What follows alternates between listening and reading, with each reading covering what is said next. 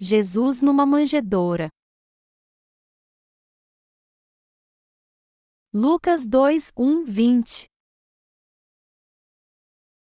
Naqueles dias, foi publicado um decreto de César Augusto, convocando toda a população do império para recensear-se. Este, o primeiro recenseamento, foi feito quando Quirino era governador da Síria. Todos iam alistar-se, cada um à sua própria cidade.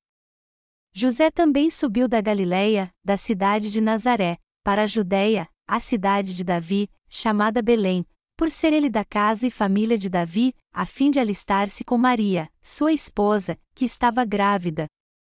Estando eles ali, aconteceu completarem-se-lhe os dias, e ela deu à luz o seu filho primogênito, enfaixou-o e o deitou numa manjedoura, porque não havia lugar para eles na hospedaria. Havia, naquela mesma região, pastores que viviam nos campos e guardavam o seu rebanho durante as vigílias da noite.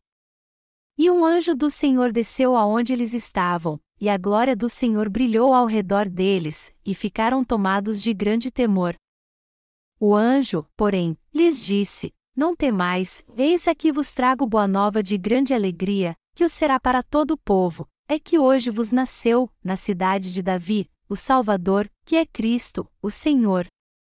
E isto vos servirá de sinal: encontrareis uma criança envolta em faixas e deitada em manjedoura. E, subitamente, apareceu com um anjo uma multidão da milícia celestial, louvando a Deus e dizendo: Glória a Deus nas maiores alturas, e paz na terra entre os homens, a quem Ele quer bem.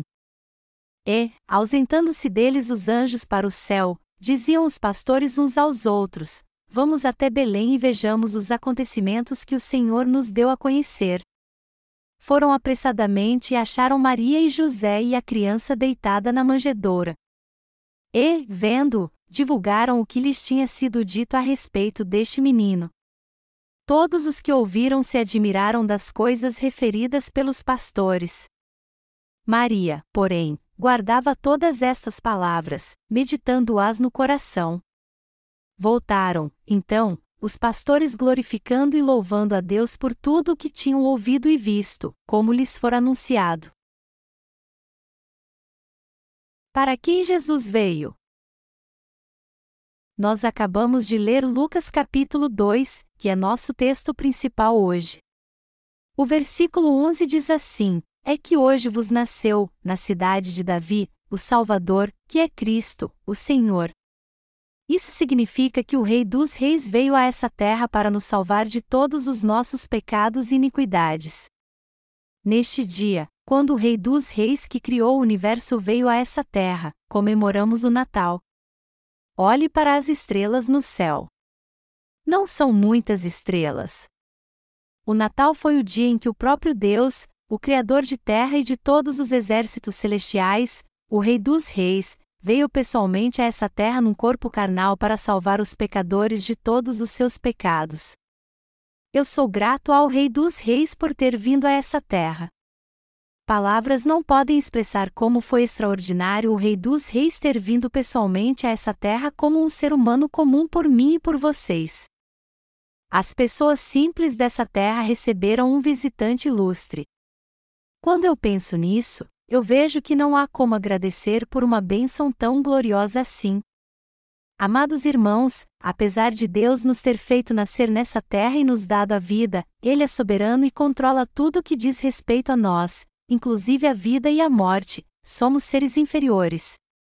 Todos nós somos como as moscas que só vivem um dia, mais inferiores do que um pontinho no universo e todos os seus exércitos.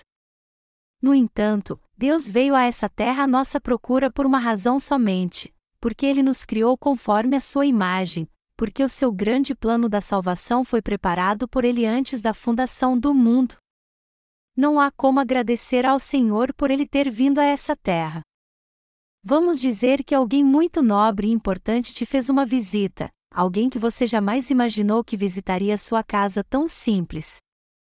Não seria uma grande honra?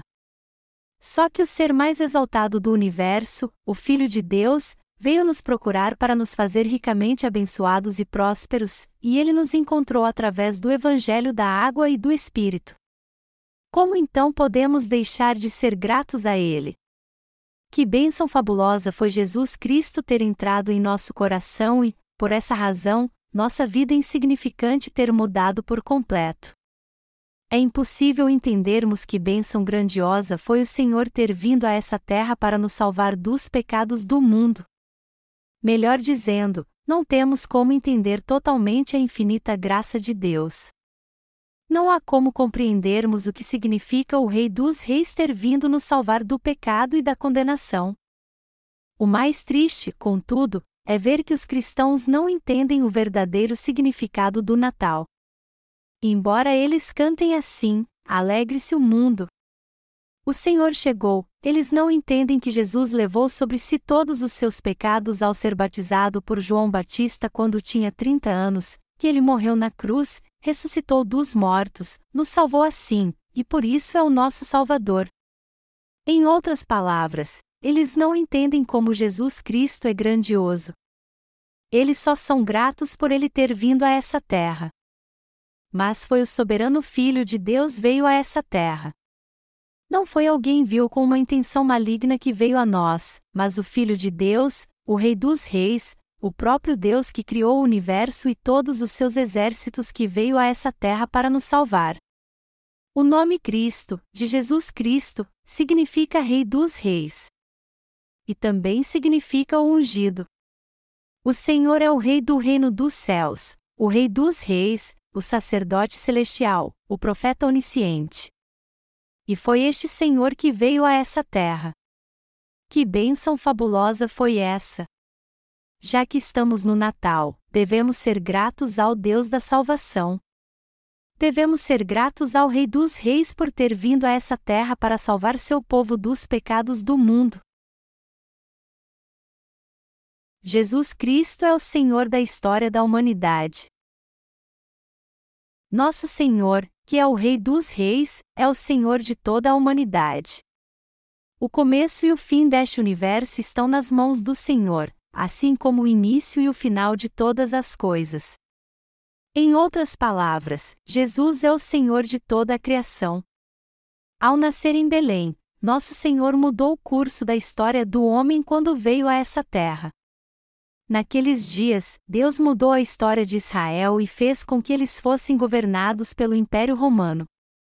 E o imperador romano, fazendo uso do seu poder, ordenou que todos que viviam sob o domínio de Roma fossem recenseados. Ele os forçou a fazer o censo para ver quantos estavam sob seu domínio. Como eu disse, nosso Senhor é o Rei dos Reis, o Cristo que criou o universo e todos os seus exércitos, e que controla a história do homem e do mundo. E ele fez com que o imperador romano ordenasse um censo naqueles dias para que ele pudesse nascer numa pequena cidade chamada Belém. Foi assim que Deus controlou a história para cumprir o que ele havia dito a Miqueias no Antigo Testamento, a palavra que ele prometeu aos profetas. Assim então, José e Maria foram forçados a ir para Belém, sua cidade natal, para responder ao censo. Só que ao longo da viagem, Jesus Cristo nasceu através do corpo da Virgem Maria. A Bíblia diz que Maria deu à luz ao seu primogênito, quando se refere ao nascimento de Jesus. Mas por que Bíblia diz isso? Ela diz que Maria deu à luz ao seu filho primogênito para que as gerações seguintes não pensassem que ela é a mãe de Deus. E já que Jesus é seu filho primogênito, Maria deu à luz a outros filhos. Na verdade, Maria teve outros filhos além de Jesus. Ela foi apenas uma serva do Senhor que cumpriu a função que ele lhe deu. Depois de dar à luz a Jesus, ela teve outros filhos com José. Em obediência à palavra de Deus, a Virgem Maria deu à luz a Jesus Cristo, mas a Bíblia descreve isso como ela tendo seu filho primogênito, a fim de que as gerações seguintes não tivessem um conceito errado dela e a chamassem de Rainha dos Céus. Se Maria tivesse dado à luz somente a Jesus e não tivesse outros filhos, as gerações seguintes poderiam venerá-la mais do que a Jesus Cristo. Então, o mundo todo serviria a uma mulher, que nunca foi esposa de Deus, como uma deusa. Foi para impedir isso que Deus fez com que Maria tivesse outros filhos com seu marido José. Há um relato na Bíblia onde Maria e os irmãos de Jesus o visitam, e Jesus diz àquele que foi avisá-lo que eles estavam ali: Quem é minha mãe e quem são meus irmãos? E, estendendo a mão para os discípulos, disse: Eis minha mãe e meus irmãos. Porque qualquer que fizer a vontade de meu Pai Celeste, esse é meu irmão, irmã e mãe. Mateus 12, 48 e 50. Amados irmãos, Deus já sabia o que as pessoas ignorantes fariam. Nós somos gratos pelo Rei dos Reis ter vindo a essa terra, e temos a fé que crê que Ele é o Salvador que veio nos salvar do pecado com o Evangelho da água e do Espírito. Neste mundo há todo tipo de religião. Há coisas mais insignificantes do que pó neste mundo, e muitas vezes o diabo coloca isso na nossa mente e nos traz muitos problemas. Mas o Rei dos Reis, Jesus Cristo, veio para nós que cremos e nos faz vencer todos os desafios pela fé, crendo que Ele nos salvou com o Evangelho da água e do Espírito. Há muitos desafios malignos que nos atormentam, nos ameaçam e nos fazem cair por causa da fraqueza da nossa carne. Mas temos que vencer todos eles tendo fé na justiça de Deus e no seu amor, Satanás sempre atua nos nossos sonhos e na nossa mente quando não temos fé na verdade. O diabo trabalha no homem com um leão voraz. É nessas horas que temos que derrotá-lo pela fé na verdade do Evangelho da água e do Espírito. Que tipo de pessoas eu e vocês somos?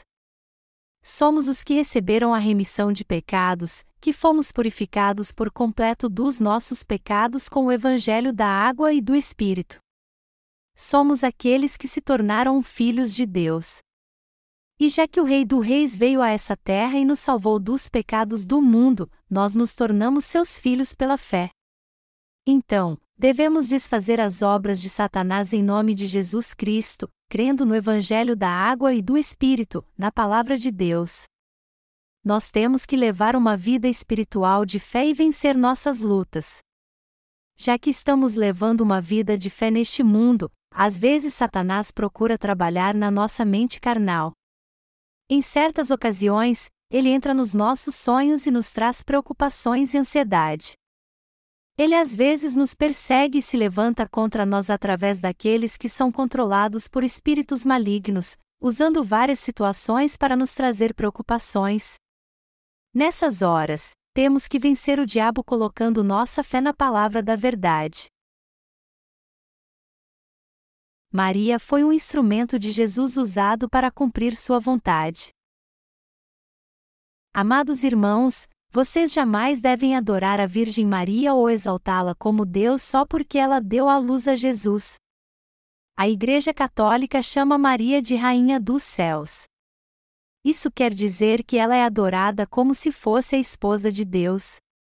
E por pensar assim, os católicos desprezam os outros dizendo: a quem devemos orar para que Deus responda às nossas orações?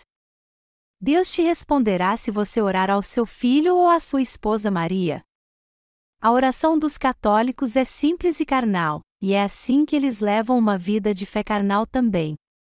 Entretanto, os quatro evangelhos dizem que Maria teve outros filhos com José depois de Jesus. O papel de Maria só foi dar à luz a Jesus Cristo, porque Deus somente tomou seu corpo emprestado para trazer a este mundo Senhor. Tudo que ela fez foi emprestar seu corpo por nove meses e cuidar de Jesus enquanto ele crescia. Em outras palavras, Deus simplesmente a usou por algum tempo para salvar o homem dos pecados do mundo. Amados irmãos, assim como nós alcançamos a graça da salvação de Deus crendo no Evangelho da Água e do Espírito, Maria também alcançou essa graça crendo na Sua palavra. Isso quer dizer que ela creu no que Deus lhe disse através do anjo. Ela então entendeu que Jesus Cristo, que nasceria dela, seria seu Salvador, e que ela seria salva do pecado crendo nele. Através de todas as coisas que Jesus fez nessa terra, através do batismo que ele recebeu quando tinha 30 anos e da sua morte na cruz em nosso lugar, embora não tenha cometido nenhum pecado, Maria entendeu e creu que, embora Jesus fosse seu filho, ele também era o Messias que veio para salvar toda a humanidade dos pecados do mundo. Meus amados irmãos, Maria, Isabel, Zacarias e todos os profetas do Antigo Testamento receberam a graça da salvação e se tornaram povo de Deus por uma razão apenas: todos eles creram na palavra de Deus. Deus usou cada um deles como seus instrumentos porque eles creram que a palavra do Antigo Testamento com certeza se cumpriria. Melhor dizendo, Maria foi uma mulher abençoada que recebeu a salvação de Deus do mesmo jeito que nós. Nosso Senhor foi posto numa manjedoura quando nasceu nessa terra. E todo aquele que crê na sua justiça pode receber a vida eterna. O fato de o Senhor ter sido posto numa manjedoura, onde os animais comiam, significa que ele é o pão da salvação para nós. Significa que ele é nosso eterno Salvador. O homem não possui a verdade da salvação. Melhor dizendo, não há nada que o homem possa crer neste mundo para ser purificado dos seus pecados. Somente pela verdade é que todos podem ser salvos, mas o homem não possui o pão espiritual que pode lhe dar a vida eterna. Mas já que Jesus Cristo veio para o homem, o pão da vida passou a existir. Por isso ele foi posto numa manjedoura assim que nasceu nessa terra. E já que nasceu aqui, nosso Senhor se tornou o nosso verdadeiro pão da vida e nos mostrou a grande verdade da salvação. Ele é o nosso Salvador que é digno da nossa fé. Por isso que nosso Senhor foi posto numa manjedoura e envolto em panos quando nasceu nessa terra. A manjedoura aqui era um tabuleiro usado para alimentar os animais. E isso significa, amados irmãos, que o Rei dos Reis veio a essa terra e entregou seu corpo para ser nosso pão da vida. Então, ao ser batizado por João Batista e crucificado, ele se tornou o Salvador que nos trouxe a eterna salvação, e nós recebemos esta salvação comendo a sua carne e bebendo o seu sangue. Foi assim que Jesus nasceu, levou sobre si os pecados do homem de uma vez por todas ao ser batizado por João, carregou todos eles até a cruz onde morreu e ressuscitou dos mortos, tornando possível, desse modo, que nascêssemos de novo crendo de coração no Evangelho da água e do Espírito. O Senhor se tornou nosso pão da vida. Foi por isso que ele disse: Eu sou o pão da vida, e todo aquele que comer a minha carne e beber o meu sangue receberá a vida eterna. Jesus, este pão da vida, disse que todo aquele que comer sua carne e beber seu sangue pela fé jamais terá sede novamente. Ele disse que seria nossa água viva. Jesus veio a essa terra para se tornar o pão da nossa salvação. E é assim que você e eu somos salvos de todos os nossos pecados crendo em Jesus, nosso Salvador que veio pelo Evangelho da água e do Espírito. Sendo assim, o Senhor veio a essa terra como o Rei dos Reis mas não há lugar no coração das pessoas para ele. Apesar de Jesus Cristo estar sempre junto a nós através do verdadeiro Evangelho, o coração das pessoas não tem fé no Evangelho da água e do Espírito para recebê-lo.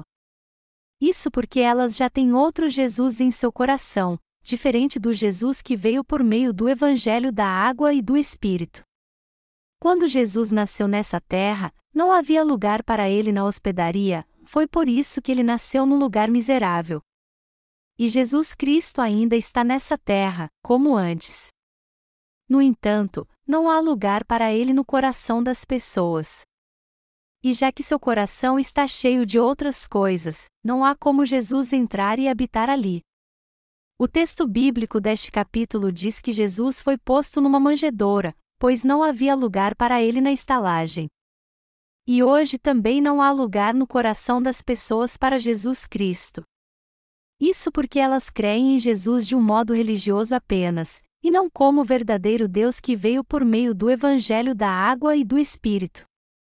Em outras palavras, as pessoas estão cada vez mais presas às suas emoções carnais, à concupiscência dos olhos, à tecnologia e à sua ganância pessoal. É por isso que, embora o Rei dos Reis tenha vindo à sua procura, elas se levantam contra o Evangelho da água e do Espírito, porque não há lugar no seu coração para Jesus, que é o pão da vida. Até hoje, nosso Senhor quer entrar no coração de todos e ser o pão da vida para eles.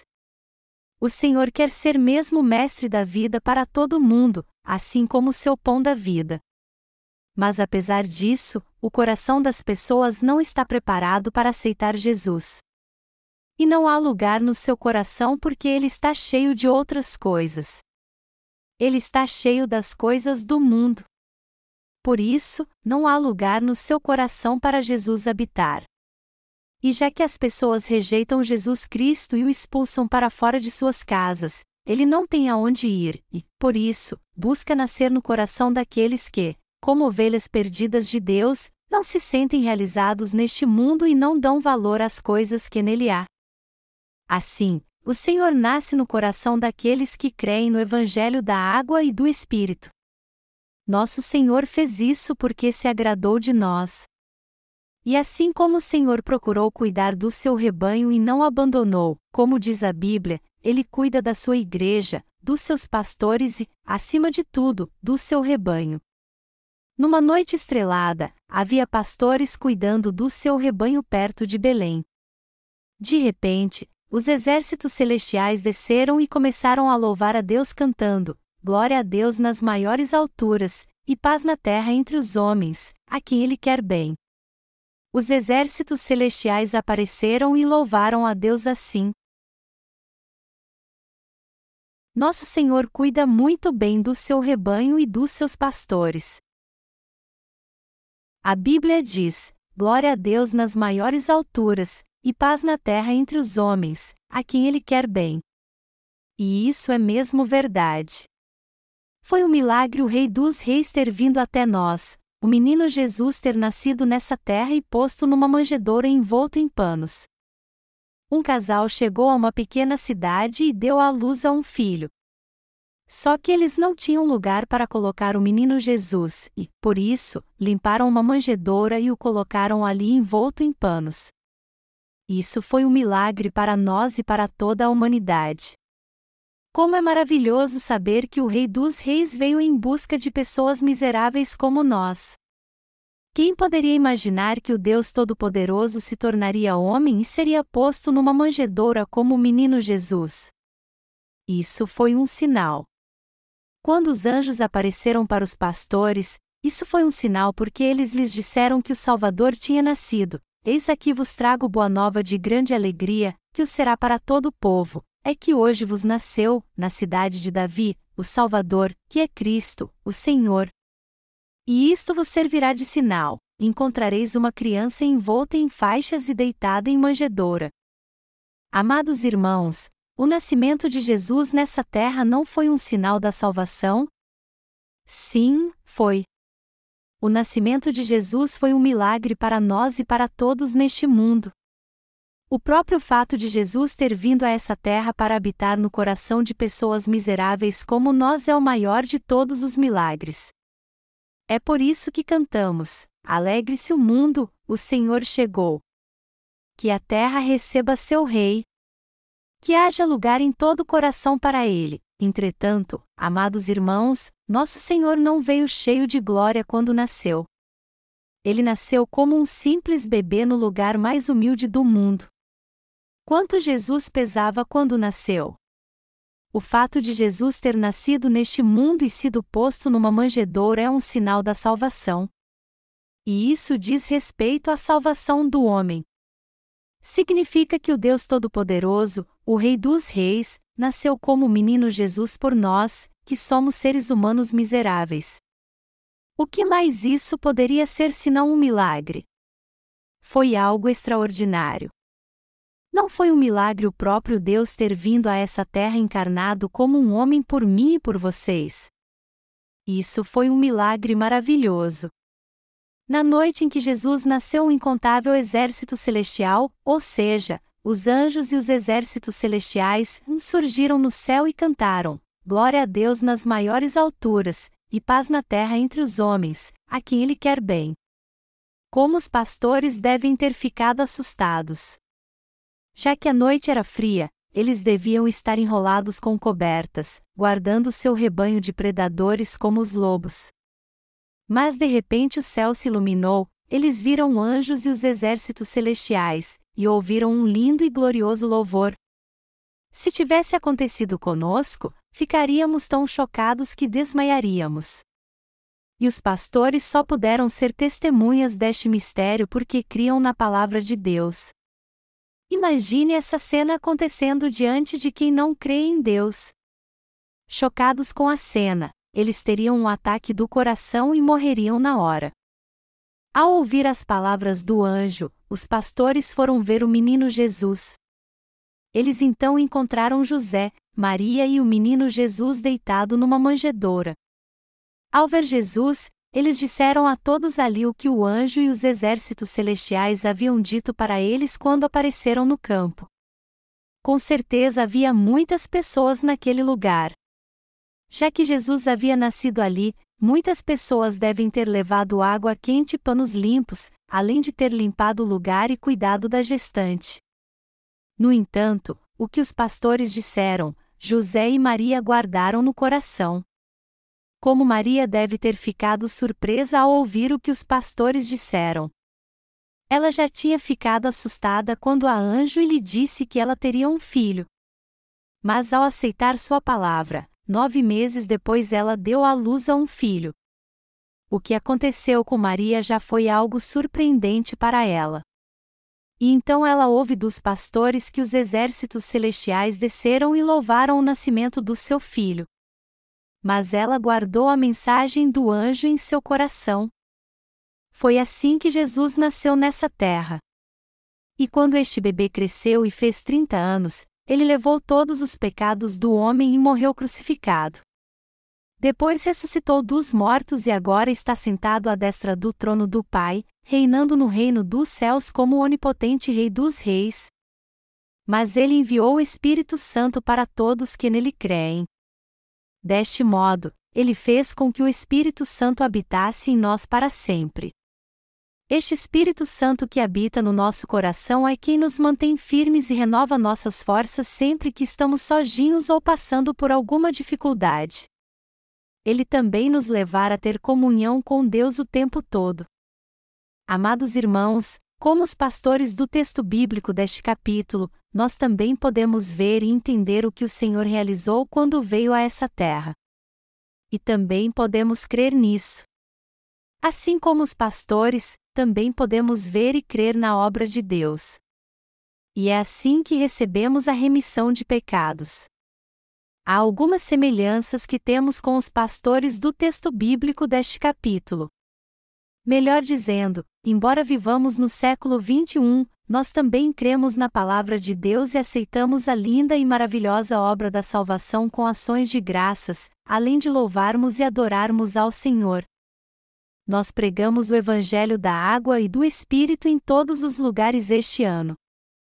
E embora vivamos no século XXI, nós temos anunciado em todo o mundo o propósito pelo qual Jesus veio a essa terra. Nós estamos pregando o Evangelho da água e do Espírito, pregando que Jesus veio a essa terra para nos salvar e fazer de nós seu próprio povo. Amados irmãos, nós temos que ser gratos a Deus pela fé por Ele ter nos protegido durante todo o ano. E também temos que ser gratos porque Ele continuará nos protegendo e trabalhando em nossa vida no ano que vem.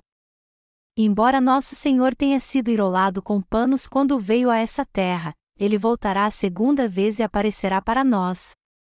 Ele prometeu que voltaria a essa terra da mesma forma que ascendeu aos céus quando tinha 33 anos, aparecendo nas nuvens em glória quando exércitos celestiais tocarem a trombeta. Nós devemos esperar pela volta do Senhor não assustados com tudo o que está acontecendo hoje em dia, mas com alegria no coração para recebê-lo.